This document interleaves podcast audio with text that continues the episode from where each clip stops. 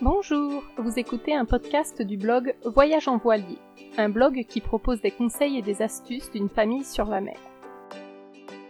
Aujourd'hui, nous allons parler école à bord avec Sabine du voilier Isayan. Swan, son fils de maintenant 15 ans, a passé toute sa vie sur un voilier. Il a alterné scolarité dans une école normale, scolarité en instruction en famille et CNED. On en parle ensemble maintenant. Et oui, le petit bruit de fond que vous entendez derrière, c'est bien le bruit du clapot sur la plage arrière. Désolée pour ça.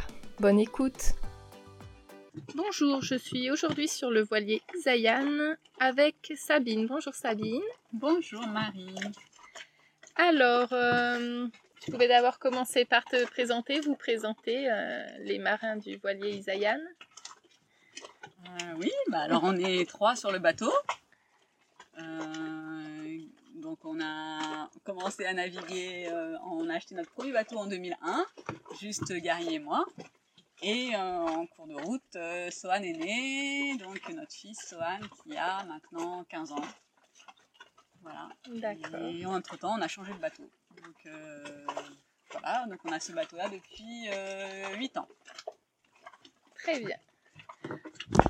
Donc vous, vous êtes parti, vous n'êtes pas parti de France comme la plupart, envoyés, vous êtes parti.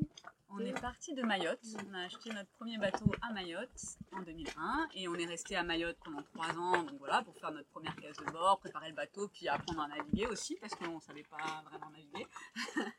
donc voilà, on a acheté le bateau en 2001 à Mayotte et on est parti de Mayotte en 2004, que tous les deux, donc Gary et moi.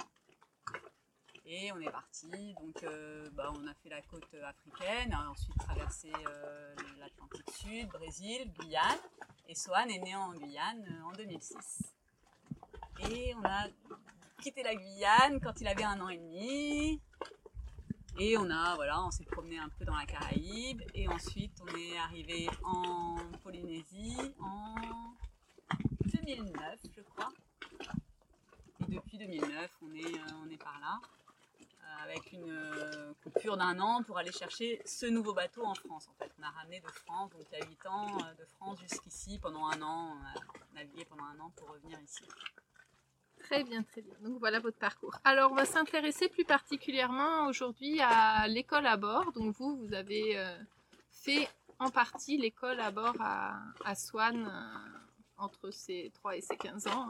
donc euh, quelles, années vous avez fait Vous avez alterné euh, école en école et école euh, sur le bateau? Ouais, voilà, on a, on a alterné. Je crois qu'on a fait à peu près moitié-moitié. Je crois que ça, ça correspond à peu près à ça. Du coup, il a fait à l'école, il a fait la petite section, la grande section, le CP, le CM1. Euh, et, là maintenant, il est en troisième euh, au collège. Il a fait la cinquième aussi et là la troisième.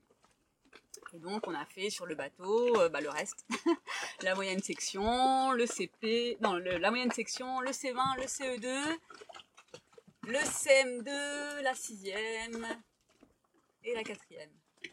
Ok, donc ça fait oui, presque un an sur deux en fait. Ouais, presque, c'est presque ça. Et comment ça se passait concrètement? Enfin, Comment vous organisiez à bord euh, Très bien. ça se passait très bien. Non, on a, on a bien aimé en fait euh, faire l'école. Enfin, en même temps, on l'a scolarisé aussi parce que la première fois qu'on l'a scolarisé donc en petite section, c'était vraiment un choix en fait. Hein. On ressentait vraiment le besoin de le mettre à l'école. Ça faisait donc on avait quitté la Guyane, il avait un an et demi. On a voyagé pendant deux ans.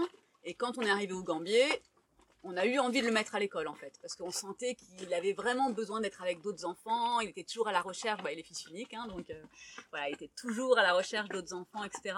Et ouais, on a, donc on a choisi vraiment de le mettre à l'école en petite section. Après, euh, moyenne section, bah, on se baladait euh, en Polynésie. Et on a eu aussi envie de le mettre de temps en temps, donc il a fait quand même quelques semaines d'école au Tuamotu, quelques semaines à Bora parce que euh, parce que voilà en maternelle c'était euh, bien pour lui qu'il soit avec d'autres enfants donc euh, l'école c'était un moyen plus de, sociabiliser et d'être avec d'autres enfants. Mais sinon sur le bateau ben voilà on lui faisait l'école en maternelle de façon assez informelle on va dire quoi. Voilà ben, moi je suis enseignante donc je connaissais quand même un petit peu les programmes mais euh, je suivais pas le programme à la lettre. Voilà, en, en maternelle, en moyenne section, on faisait ça. En fait, je lui faisais écrire un journal. Donc en plus maintenant, il a ce journal, c'est un peu un, un souvenir quoi. Il, Oui, rac- c'est sûr que c'est il me faisait ça. en dictée à l'adulte, il me racontait, et puis moi j'écrivais. Euh, et puis lui, euh, il illustrait. euh, et puis après, à partir de ce qu'il avait écrit, on travaillait un petit peu sur les sons. voilà, puis on travaillait sur les poissons, sur Les, les choses du voyage, euh, Voilà. de la vie en général. Oui, c'est sûr qu'en maternelle, ça reste relativement simple. Et puis par la suite, du coup, vous avez fait plus d'heures, c'était plus régulier. Enfin, vous avez fait plus un programme ou quand il était en E CE1, CE2 par exemple? Alors, euh, c'est assez différent selon le type de voyage qu'on faisait en fait. Parce que quand il était en CE1, on a voyagé de, de France donc euh, jusqu'ici. Donc Oui, c'était assez intense parce que sur un an, voilà, ça fait quand même. Puis on a alterné des périodes où on naviguait beaucoup et des périodes où on est resté longtemps au même endroit parce qu'on voulait voilà faire des stops euh, longtemps euh, au Maroc, en Guyane. Bref, il y a eu des périodes en fait où il travaillait. C'était difficile d'avoir un rythme en fait. D'accord, c'était plus, euh, ouais, vous suiviez le voyage et vous adaptiez l'école. euh, Voilà, il y avait des périodes où il travaillait tous les jours, mais bon, jamais en C1, jamais plus de. Franchement, jamais plus de 4 heures par jour, quoi. Oui. Sachant qu'on ne suivait pas le CNED ou quoi que ce soit. Comme, bah voilà, je l'avais eu moi en classe en CP. euh, et du coup, là, en C1, euh, en fait, on travaillait de façon très sérieuse et régulière les- le français et les maths. Tout le reste, on le faisait de façon aussi euh, informelle, quoi. C1. euh, Oui. tout ce qui était découverte du monde, etc. euh, Ouais, j'avais quand même pris un petit livre là, le- les livres de la Luciole, là, le... ouais, Ouais, c'est les sympa, enquêtes ça. de la Luciole, qui faisait comme ça quand il avait envie de temps en temps. Et sinon, c'était plutôt au fil du voyage qu'on rebondissait sur les expériences qu'on vivait, voilà, et qu'on reliait ça un petit peu avec euh, les programmes. Mais, euh, mais vraiment, c'était français maths, donc euh, voilà, maximum 4 heures, c'était le maximum qu'on faisait. Le plus souvent, on travaillait 2-3 heures euh, par jour. Quoi. Ok, et ensuite, donc vous êtes passé au CNED quand il est arrivé en CM2 6e, c'est ça CM2. Puisque toi tu travaillais, donc c'est euh, Gary qui s'en occupait. Voilà. Après déjà CE2, on voyageait mais en Polynésie, donc euh, là on arrivait à garder un rythme beaucoup plus régulier. CE2, on Mhm. travaillait vraiment tous les matins, etc. Et puis ensuite CM1, il est allé à l'école et euh, CM2 6e, moi je travaillais et euh, c'est Gary qui lui faisait l'école. Bah parce que euh, bon voilà, on était au Tuamotu et euh, bon, le niveau à l'école n'était pas Oui, c'est- ça Donc- dépend des écoles, mais oui, c'est pas toujours. euh, Du coup, et voilà, on avait préféré quand même qu'il fasse le CM2, euh, le CM2 par le CNED. Et ensuite, en sixième, on était à Bora et c'est vraiment lui qui a voulu continuer le CNED en fait. Il aurait pu aller au collège, mais euh, il Oui, ça, continuer au CNED. Il se ça lui faisait un petit peu peur, je pense, de rentrer, euh, de découvrir à la fois l'école, le collège. euh. C'est vrai que ça, ça fait euh, pas mal de choses. Et du coup, à aucun moment, l'école vous a bloqué dans le voyage, quoi. Vous avez ajusté selon. Il n'y a aucun moment où vous êtes dit, bon, on doit rester un an à tel endroit parce qu'il doit aller un an à l'école, genre de sauf choses. maintenant depuis qu'il est rentré en troisième. Là, on avait, voilà, on lui avait. Là, en troisième, ouais. Ouais. Mais mine de rien, Ça devient plus compliqué, puis il a pas mal baroudé déjà en plus. voilà, c'est lui vraiment qui avait envie de se poser quelque part, euh, de se faire des amis, euh, et qui durent dans le temps, quoi. Voilà, de pas bouger tout le temps, de rester. euh. Donc oui, là, c'était à sa demande. Là, on est vraiment, voilà, venu ici pour, pour qu'il puisse être scolarisé en troisième et qu'il puisse continuer après au même endroit au lycée, parce que voilà, il voulait rester au même endroit. Mais c'est la première fois, quoi. C'est qu'en troisième qu'on a commencé à, à faire nos plans en fonction de, de, l'école, en fait. Mais sinon, ouais, non. Et du coup, euh, bah, je voulais en profiter puisque toi, tu es aussi instit ici et qu'en plus, tu prépares un- un- une thèse euh, dans, en sciences de l'éducation. Bon, c'est pas tout à fait le même sujet, mais toi, qu'est-ce que tu en penses en, en professionnel de l'éducation du fait de- d'alterner école, pas d'école Enfin, c'est une scolarisation un peu euh, aléatoire, on va dire. Est-ce que tu penses que ça a un impact positif, négatif, que ça dépend peut-être des, des enfants Euh, je pense pas que ça dépende vraiment des enfants. Je Des parents Ça dépend plus des parents. Oui, oui, c'est-à-dire que, enfin, je pense qu'il faut quand même avoir un. Je pense qu'il y a certaines choses quand même qui sont inculquées à l'école que je trouve importantes. Et par exemple, euh, ben, apprendre l'enfant quand même à avoir un certain rythme de travail, euh, euh, certaines, certaines habitudes de travail en fait. Moi, ça me paraît assez important. Alors c'est peut-être parce que je suis enseignante, mais, euh, mais voilà, il y a un moment où on se met au travail et là, on travaille sérieusement. Quand on travaille, on, travaille quoi. Même si nous, des fois dans le voyage, il y avait des jours, je sais pas, j'ai rencontré des parents par exemple. Non, on travaillait du lundi au vendredi. Les enfants faisaient l'école du lundi au vendredi, donc des fois, ça complique dans le dans le voyage. Il y a plein d'activités qu'ils peuvent pas faire parce que c'est école. Nous, on n'était pas comme ça. C'était d'abord le voyage, mais on savait qu'il fallait quand même ménager certains jours pour l'école. Et ces jours-là, c'est vraiment sérieux, pour travailler sérieusement, quoi. Euh, et voilà, on, est assis, on travaille, on sait que la, séance, elle va durer au moins euh, trois quarts d'heure, une heure, et pendant trois quarts d'heure, une heure, euh, il faut vraiment se mettre au travail sérieusement. Moi, je pense que ça, c'est important, et c'est quelque chose que quand même, il faut...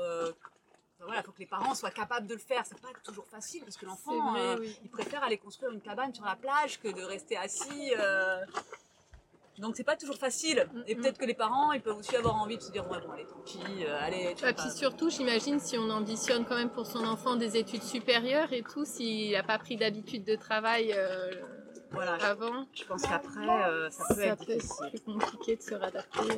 Par contre, voilà, ça leur apprend quand même l'autonomie.